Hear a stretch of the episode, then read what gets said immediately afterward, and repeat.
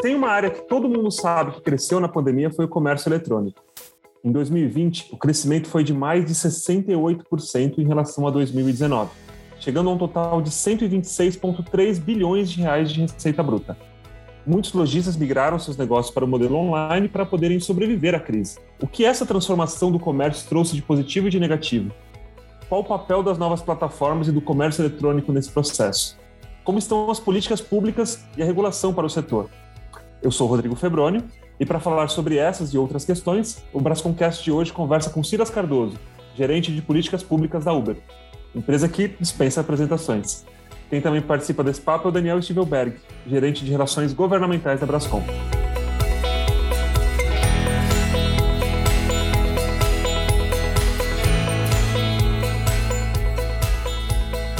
Queria começar hoje com o Daniel. Daniel, conta pra gente, né? É, no início da pandemia, o comércio eletrônico, as novas plataformas como a de delivery foram essenciais para uma grande parte da população no cenário de distanciamento social. Como é que foi a resposta do mercado diante desse desafio? Olá, Febrônio. É muito legal estar aqui de volta no podcast da, da Brascom e agora com o Silas aqui. Silas aqui do Boas-Vindas. É, gente, é, é foi, foi um crescimento surpreendente. A gente trabalhou aqui na Brascom em números, né, da, junto com a nossa equipe de inteligência de mercado, e, obviamente, por questões é, como a pandemia, a gente teve uma, uma forçada digitalização da economia como um todo, né? E também, obviamente, do comércio eletrônico, que passou a estar presente na nossa vida, o uso de plataformas como a Uber, né, para mobilidade urbana passou a ser ainda mais fundamental e, obviamente, todos os protocolos de segurança sendo adotados aí tanto para entregas seguras como, por exemplo, para você encontrar o seu motorista ali com a máscara, tudo foram questões até que o Silas vai poder nos contar um pouquinho aí como que foi, foram esses desafios, né? Então, o, a parte do comércio eletrônico, das novas plataformas, teve um crescimento surpreendente. Você disse lá o número de crescimento de 68% né, de 2019 a 2020, saindo é, de uma base mais ou menos na ordem de 75 bilhões de faturamento, né? ou melhor, é, de, é, de 75 bilhões de faturamento em 2019 para 126 bilhões de receita bruta em 2020. Quando a gente fala desse faturamento, a gente está nos referindo ao comércio eletrônico é, como um todo, incluindo algumas plataformas. Né? Então, o que a gente teve é um grande processo também de aprendizagem das pessoas, que passaram a, a lidar muito mais com as compras online, com o uso de aplicações, é, para interação online, offline, né? que são essas aplicações que tentam fundir o mundo é, digital com o mundo real, é, é, por exemplo, como a Uber faz, como a Rappi faz e outras aplicações, que é basicamente você conseguir dar às pessoas mais autonomia para que elas é, peçam é, produtos, comprem mercadorias, peçam seus lanches, solicitem uma, um, um, um veículo para um transporte privado de passageiro e, e e assim por diante, né? Então, é, o, o, isso tudo, obviamente, traz, trouxe desafios na área de políticas públicas, né? Que a Brascom como um grande repositório do, é, de, de, defesa de interesses, né, interesses legítimos, junto às autoridades, representando o setor de tecnologia da informação, é, ressoou isso ao longo de 2020, agora 2021, mas, é, obviamente, cada uma das empresas teve as suas próprios desafios, a sua, a sua própria, é, suas próprias é, articulações em termos de políticas públicas para garantir que as normas que estivessem sendo feitas em resposta ao, ao enfrentamento da pandemia de Covid-19 não representassem né, um inibidor inibidor ao modelo de negócio e, ao mesmo tempo, representassem a garantia de segurança para as pessoas, para elas usarem esses serviços de tecnologia é, de forma segura. Então, basicamente, é, o mercado ele respondeu muito positivamente, crescendo de uma forma quase que exponencial, as pessoas usando, fazendo uso dos mercados, dos marketplaces, etc. E, ao mesmo tempo, a gente teve é, não necessariamente um, um, um maior índice de reclamações, né? porque no passado as pessoas diziam: olha, é, as plataformas de marketplace não estão fazendo entrega porque elas não estão conseguindo absorver demanda. Pelo contrário, né? A gente teve a gente tem um estudo aqui na Brascom que mostra que é, o faturamento é, ele cresceu da ordem de 60% do comércio eletrônico, por exemplo, e esse não foi é, um proporcional de reclamações. A gente teve uma variação de reclamações apenas de 36% em relação a 2019. Ou seja, além das pessoas estarem usando mais marketplaces, plataformas, etc., é, elas, essas, essas plataformas se tornaram mais eficientes em atender às necessidades das pessoas, né? Porque o número de reclamações no proporcional diminuiu.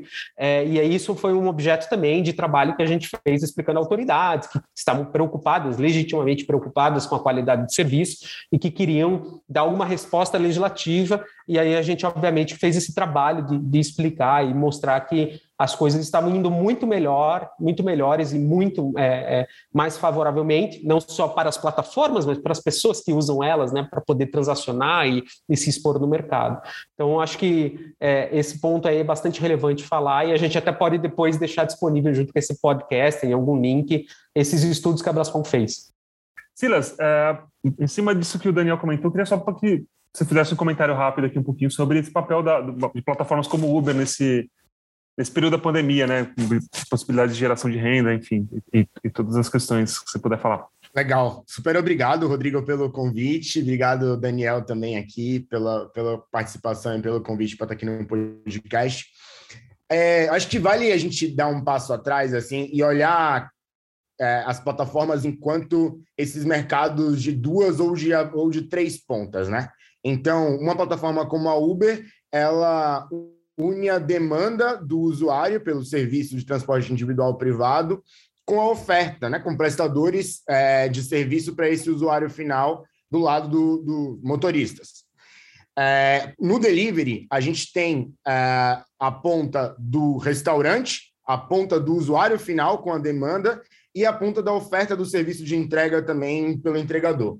Então, eu acho que o Daniel falou muito bem sobre o papel que, a, a, que plataformas como a nossa tiveram, especialmente do, do lado do delivery, de primeiro colaborar com o distanciamento social para que as pessoas fizessem suas refeições em casa, fizessem mercado de casa, fizessem é, é, compras na farmácia de casa e é, um papel para de sustentação econômica também é, desses pequenos negócios, né? Especialmente é, os restaurantes que acho que ficaram por muito tempo fechados ou com capacidade é, de funcionamento muito limitada por conta das restrições da pandemia. Mas acho que tem um outro elemento aí, uma outra dimensão, que são as oportunidades econômicas, oportunidades de geração de renda, que plataformas como a Uber elas trouxeram também nesse período de pandemia, né? Tem uma pesquisa super recente que eu acho que a gente pode divulgar o link também aqui com, com o podcast, é, Rodrigo, que da, da consultoria Accenture, que mostra que para mais de 80% das motoristas e entregadores Uber no Brasil é, que entraram na plataforma durante a pandemia, a renda gerada pela plataforma foi essencial ou muito importante. É, e tem um dado, acho que ainda mais interessante do que esse, que mostra que 57% dessas pessoas sequer não conseguiram ter acesso, pelo motivo que seja, aos, aos mecanismos de auxílio do governo, né? Ao auxílio emergencial, aos, a outros programas, etc. Então, o que a Accenture mostra é que a Uber ela funcionou e não só no Brasil, porque a pesquisa fala de seis países, então falando também de Estados Unidos, França, é, Austrália, que a Uber funcionou como uma rede alternativa de proteção social e segurança financeira para milhões e milhões de pessoas ao, ao redor do mundo. Enquanto, então, assim, enquanto você tem uma economia que está sob as restrições é, sanitárias da pandemia, você tem redução de horas trabalhadas, você tem desemprego, você tem aqui ao lado uma oportunidade muito fácil e acessível de geração de renda por meio dos, por meio dos aplicativos. Então, eu acho que esse é um papel que vale muito destacar também das plataformas. Então, elas contribuíram não só para o usuário ter uma melhor experiência, para você ter, um, ter as compras de mercado no conforto da, da tua casa, contribuíram não só para que os, os, pequenos negócios continuassem é, funcionando e tivessem demanda pelos seus uh, serviços, pelos seus produtos, mas também para que milhões de pessoas gerassem, gerassem renda aqui no Brasil. Só na Uber, é, a gente tem um milhão de motoristas entregadores parceiros ativos na plataforma. Então, essa, essa também é uma dimensão é, super relevante. Óbvio que tem diferenças aí do motorista para o entregador, então, é, quando você tem as primeiras restrições da pandemia, por óbvio que cai a demanda por mobilidade na cidade, né? Então, caiu a demanda pro, pro motorista. Em contraposição, aumentou a demanda, aumentou a demanda para o entregador. Mas o que a gente vê é que em ambos os casos, mais de 80% desses motoristas e entregadores também, eles apontam que a flexibilidade e a autonomia que uma plataforma como a Uber confere é, é essencial e é um motivo decisivo para ele escolher gerar, gerar renda com a plataforma. Então, o fato de você poder estar é, tá online na hora que quiser e trabalhar na hora que quiser, conciliar com outras atividades, é, sejam outras atividades econômicas ou atividades familiares do dia a dia, de pegar, deixar o filho na escola, isso também é super relevante é, para a atividade e para essa escolha que muitas, que muitas pessoas fazem. Então, eu destacaria, para além dessa, dessa ponta é, de oportunidade econômica do lado dos pequenos negócios, do lado do usuário, destacaria também essas oportunidades sociais e econômicas, que é ser uma alternativa, é, uma rede de proteção financeira para muita gente que, de repente, só tem uma bicicleta, é, ou uma moto, ou aluga um carro, e passa a gerar renda, a, a, como a gente diz aqui, a toque de um botão na, na plataforma. Aproveitando o ensejo, então, em termos de regulação e legislação, eu queria saber quais são os principais desafios. É, Daniel, vamos começar por você. É, eu achei bacana o Silas apresentando as informações relacionadas às plataformas é, exercendo um papel de é, é, inclusão e segurança, né? Em tempos, em tempos em que a gente teve uma retração da atividade econômica é, bastante severa, né? E aqui a gente começa a ter a, alguns pontos de desafios, pelo menos aqui do lado da Brascom, e a gente sabe que o Silas também tem isso no radar, que começam a aparecer no debate público, né? É, um dos pontos que vem sendo, é, vem sendo conversado, inclusive alguns parlamentares aqui na Câmara dos Deputados já têm trazido propostas de lei e a gente está conversando, dialogando para encontrar como que seria a forma mais adequada de regulamentação, seria a questão de direitos e seguridade social desses colaboradores, né? É, de que forma, é, quais são os caminhos possíveis para conferir a motoristas parceiros, entregadores, ou enfim, outros que se, é, se utilizem do ecossistema, é, algum nível de direito, algum nível de seguridade, né? E a gente tem levado números na linha do que o Silas, o Silas até apresenta, de que, na verdade, a plataforma, ela per se, é, até de uma forma autorregulamentadora, o ecossistema todo tem é, é, é, realizado prestações de seguridade social, né? Com seguros contra acidentes, com é, outros expedientes que são importantes. Então, existe um diálogo importante acontecendo aqui nessa intersecção que eu acho que é, é, Febrônio, é bem importante, bem relevante trazer aqui para os nossos ouvintes, né? É um diálogo que a gente não se furta de fazer, que a gente está fazendo, é, a própria Uber, através da Brascom e outras entidades, e ela como Uber, é, é um diálogo que está acontecendo, né? Em relação ao bem-estar dessas pessoas dentro do ecossistema, e, e, esse é um diálogo bem importante que possivelmente é, vai se intensificar é, no transcurso dos próximos é, anos, ou meses e anos. Né? Um outro ponto de política pública que é bacana a gente comentar para conhecimento dos nossos ouvintes é a questão da tributação e responsabilidade tributária de, de marketplaces em geral. Né? Porque quando a gente fala das plataformas, a gente está falando aqui de um sem número de plataformas, que cada é, é, com, com, distinções, características é, que não são semelhantes às vezes. Né? Você tem uma plataforma é, que pode ter um inventário de comércio eletrônico, você pode ter uma plataforma que é um marketplace, em que ela fornece um ambiente digital de aproximação de vendedores e compradores, você pode ter uma plataforma de coordenação de oferta e demanda de mobilidade, como é o caso da própria Uber, né? ou de entregas, como a própria Uber faz, e outros outros negócios e modelos de negócio que a própria Uber tem desenvolvido e outras é, aplicações. Então, cada uma delas tem uma singularidade, né? tem alguma característica. Então, quando a gente fala de plataformas, a gente não pode colocar tudo no mesmo, no mesmo saco. Existem vários tipos de plataformas. Né? É, e aí a gente começa a ter esse tema da tributação das plataformas, ou especificamente é, de qual é a responsabilidade que uma plataforma tem ou um marketplace em termos do recolhimento ou da, da, da observância de recolhimentos tributários, da observância das normas fiscais por parte daqueles que estão no seu ambiente digital. É, isso está sendo discutido no âmbito do projeto de lei da CBS, que é um projeto proposto pelo Poder Executivo, que tem um artigo que trata as plataformas como se fosse uma coisa só, né? E isso é objeto de grande preocupação da Brascom, de grande preocupação dos nossos associados, né? Porque nem sempre você consegue impor à plataforma a responsabilidade pela observância de normas fiscais de partes terceiras que se beneficiam do ambiente digital, né? Porque muitas vezes a plataforma não tem acesso a os itens que estão sendo comercializados, as informações da transação, aos valores que estão sendo negociados.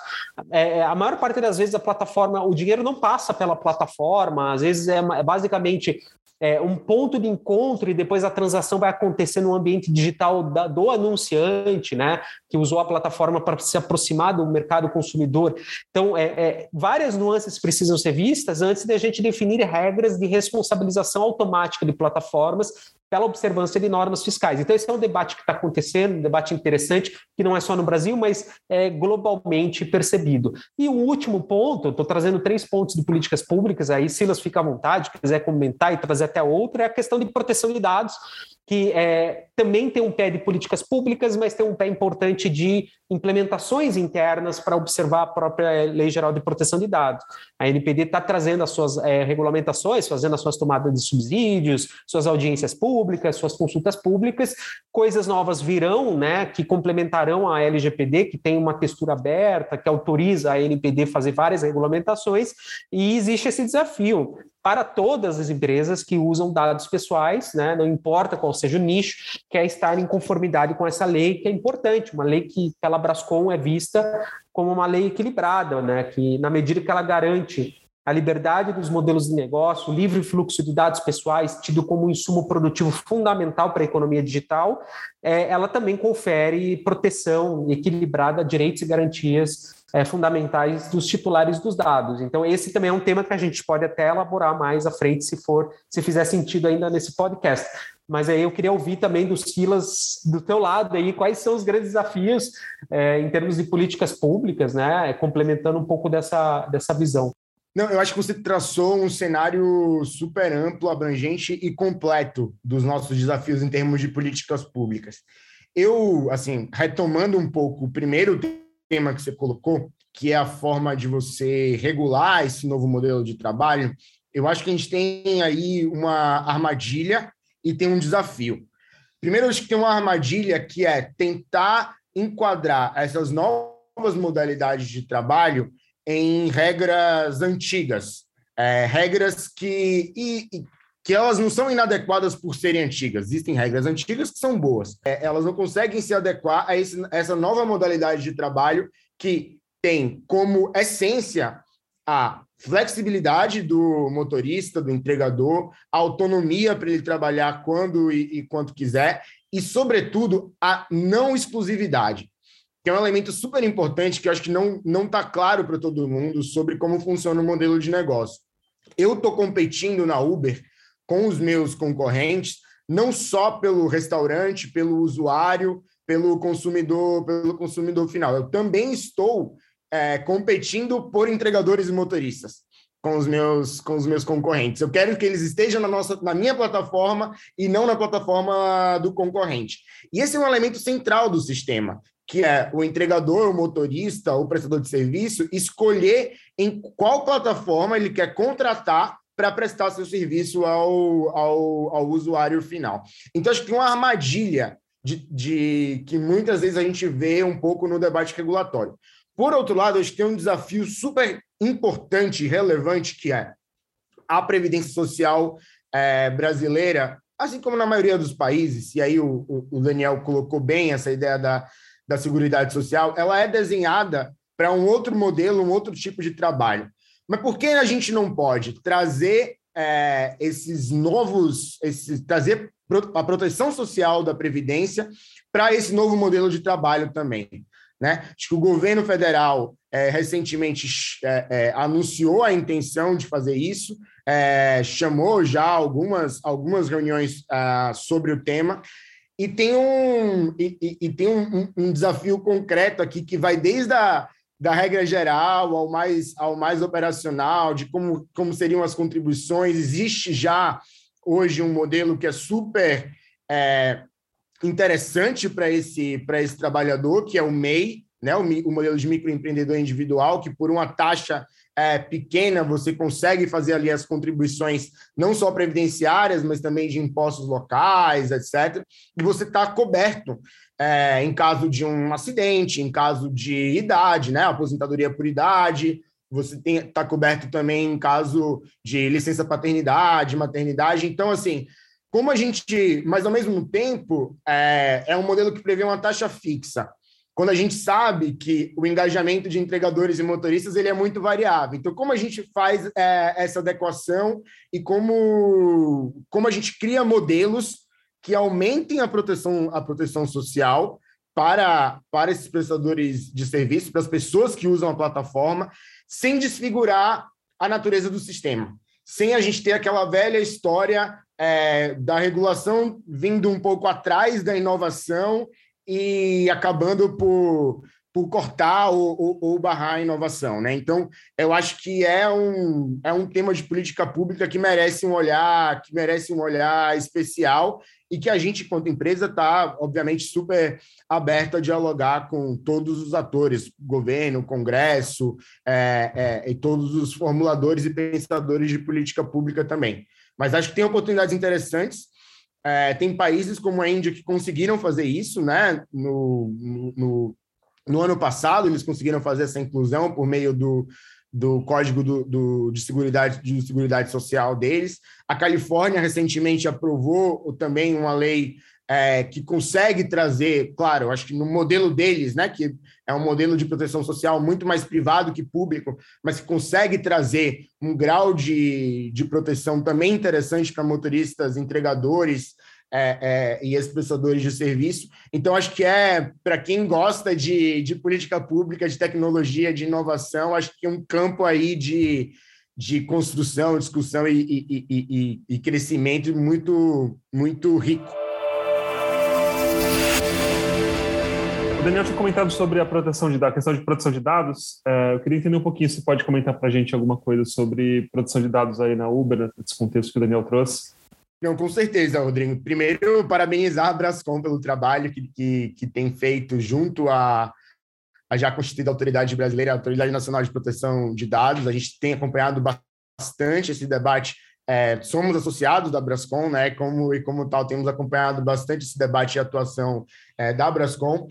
Para a gente, é, não, não é uma novidade tão grande, porque a gente, enquanto empresa global, é, no mundo inteiro a gente já estava submetido especialmente ao GDPR da, da Europa, né, que traz também regras, é, é, regulações é, sobre proteção de dados, algumas vezes até mais estrita que a regulação brasileira, mas a gente, enquanto empresa, já fez lá atrás toda a nossa adaptação as regras, as regras da, da União Europeia e agora também, obviamente, a, as regras aqui da nossa, da nossa LGPD.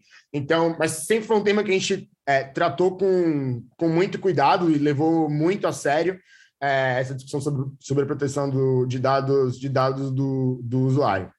Eu acho que essa questão da proteção de dados, os princípios que informam essa atividade, as empresas de tecnologia, de fato, são protagonistas nisso, é transparência, é conferir ao titular do dado essa capacidade de, de poder exercitar seus direitos face à plataforma, é, é, é, basicamente atender finalidades específicas, é, sempre que possível, ou se você fizer um tratamento de Big Data, pelo menos que você tenha uma, um subproduto de finalidade que tem um encadeamento lógico com a finalidade inicial, e óbvio que essas finalidades todas são legítimas, né?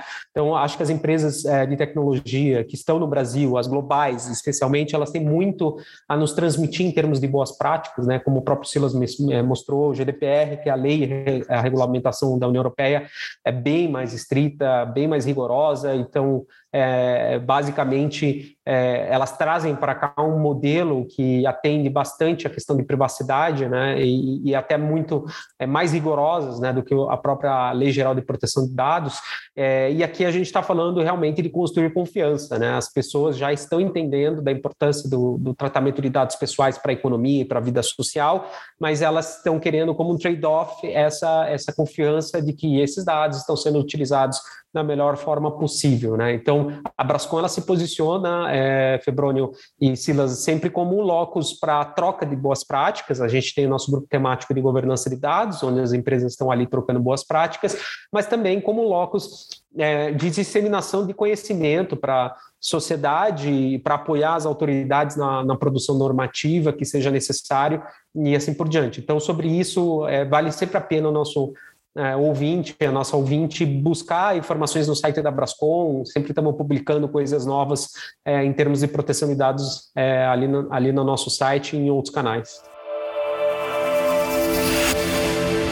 A gente está já indo para a nossa reta final aqui. Eu queria aproveitar, a gente já falou bastante sobre os desafios de políticas públicas, né? Eu queria saber sobre as, sobre as oportunidades também, né? Quais são as, políticas públicas necessárias para a gente alavancar investimentos e, e, gerar mais oportunidade de negócio, Silas? Acho que assim, a gente é uma empresa que tem a, a inovação e a disrupção no DNA, né? A gente é, chegou e entrou nos mercados dessa forma e muitas vezes no campo regulatório, no campo das políticas públicas, é, discu discutindo e brigando contra regulações que visavam é, de alguma maneira, acabar com o nosso modelo. Então, acho que tem uma primeira coisa para a gente que tem que servir como mantra sempre nosso, é que, cara, é, a, os modelos de negócio estão sem, as empresas estão sempre inovando nessa área de tecnologia, os modelos de negócio vão sempre ser diferentes, vão sempre ser é, inovadores, é, é, e vai ter sempre disrupção. E é essencial que a gente não tenha, não crie barreiras de entrada, não crie barreiras à competitividade, não crie barreiras a essa, a essa inovação, a essa disrupção acontecer.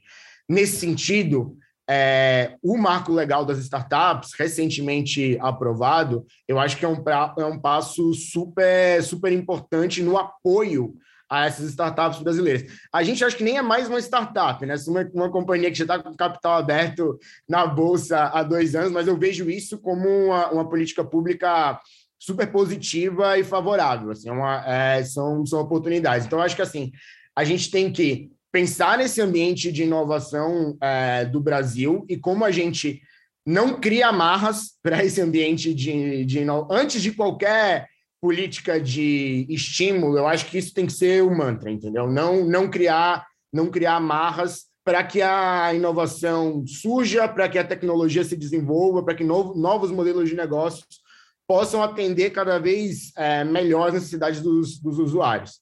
É, então, eu acho que esse é um, é um mantra, mas também eu acho que a gente pode pensar em políticas para melhorar ainda mais o ambiente de inovação, e eu acho que o marco legal das startups é uma delas.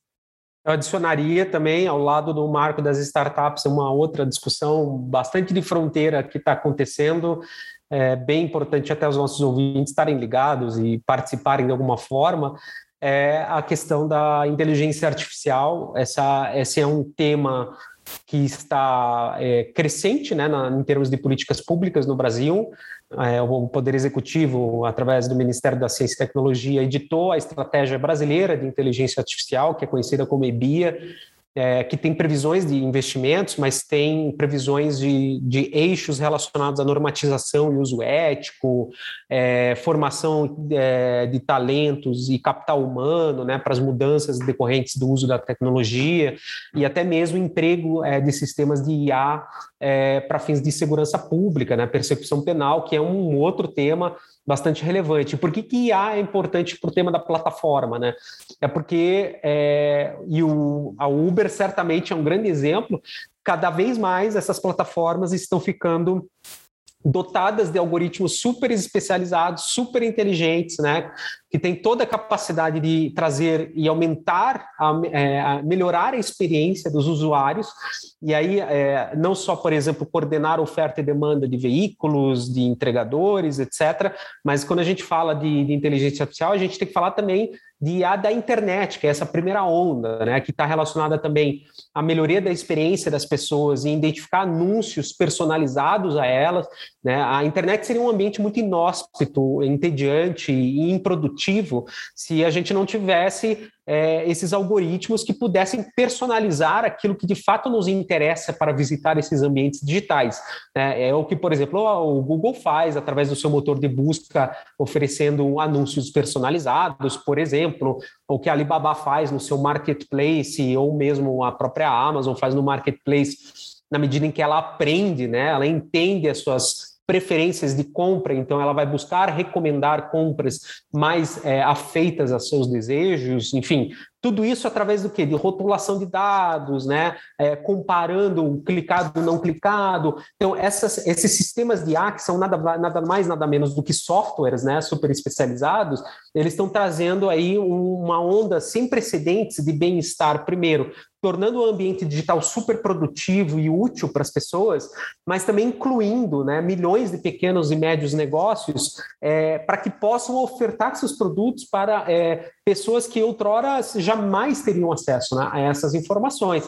Né? Hoje, um pequeno é, é, produtor ele pode, através do marketplace, acessar um consumidor num outro estado, até mesmo num outro país. É, esse tipo de bem-estar ele não era possível no passado, então é, essas questões são bastante relevantes. Né? E agora a gente vai transitando para a segunda onda de inteligência artificial, que é o uso de IA em, em empresas tradicionais, né, que têm dados estruturados, por exemplo, bancos, as fintechs, a questão de seguros, o uso de inteligência artificial na medicina e assim por diante. Então, esses algoritmos eles começam a ter capacidade de, através de milhões e milhões de dados, né? Aí que está a importância, a abundância de dados, é, é, é, a identificar correlações ocultas, correlações fracas, para melhorar diagnósticos de câncer, melhorar é, outros tipos de diagnósticos radiológicos e assim por diante, né? Para a gente poder é, de fato, começar a migrar para a terceira e quarta onda de inteligência artificial, que é a inteligência artificial de percepção, aquela sensorizada, que você tem uma fusão maior entre o mundo digital e o mundo físico,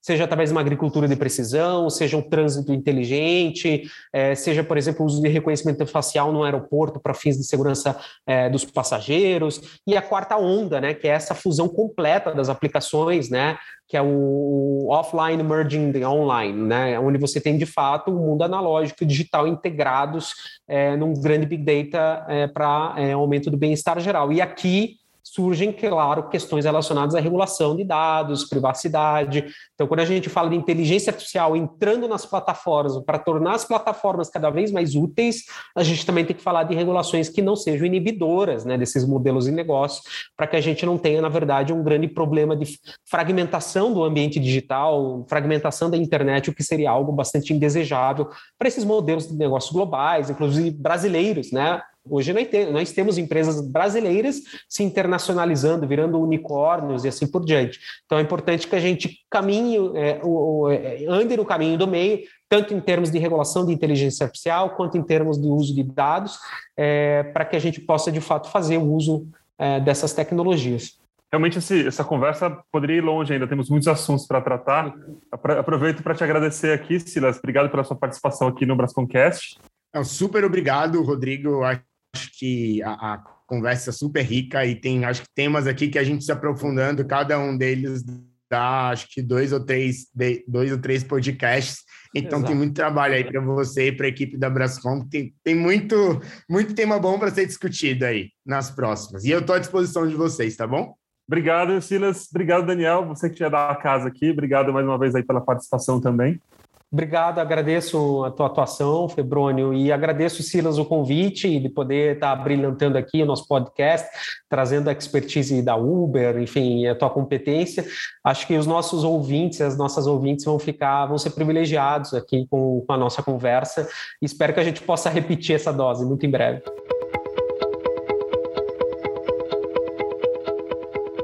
Brasconcast é uma produção da Brascom, a Associação Brasileira das Empresas de Tecnologia da Informação e Comunicação e de Tecnologias Digitais. Lembre de acompanhar a Brascom nas redes sociais. Até a próxima.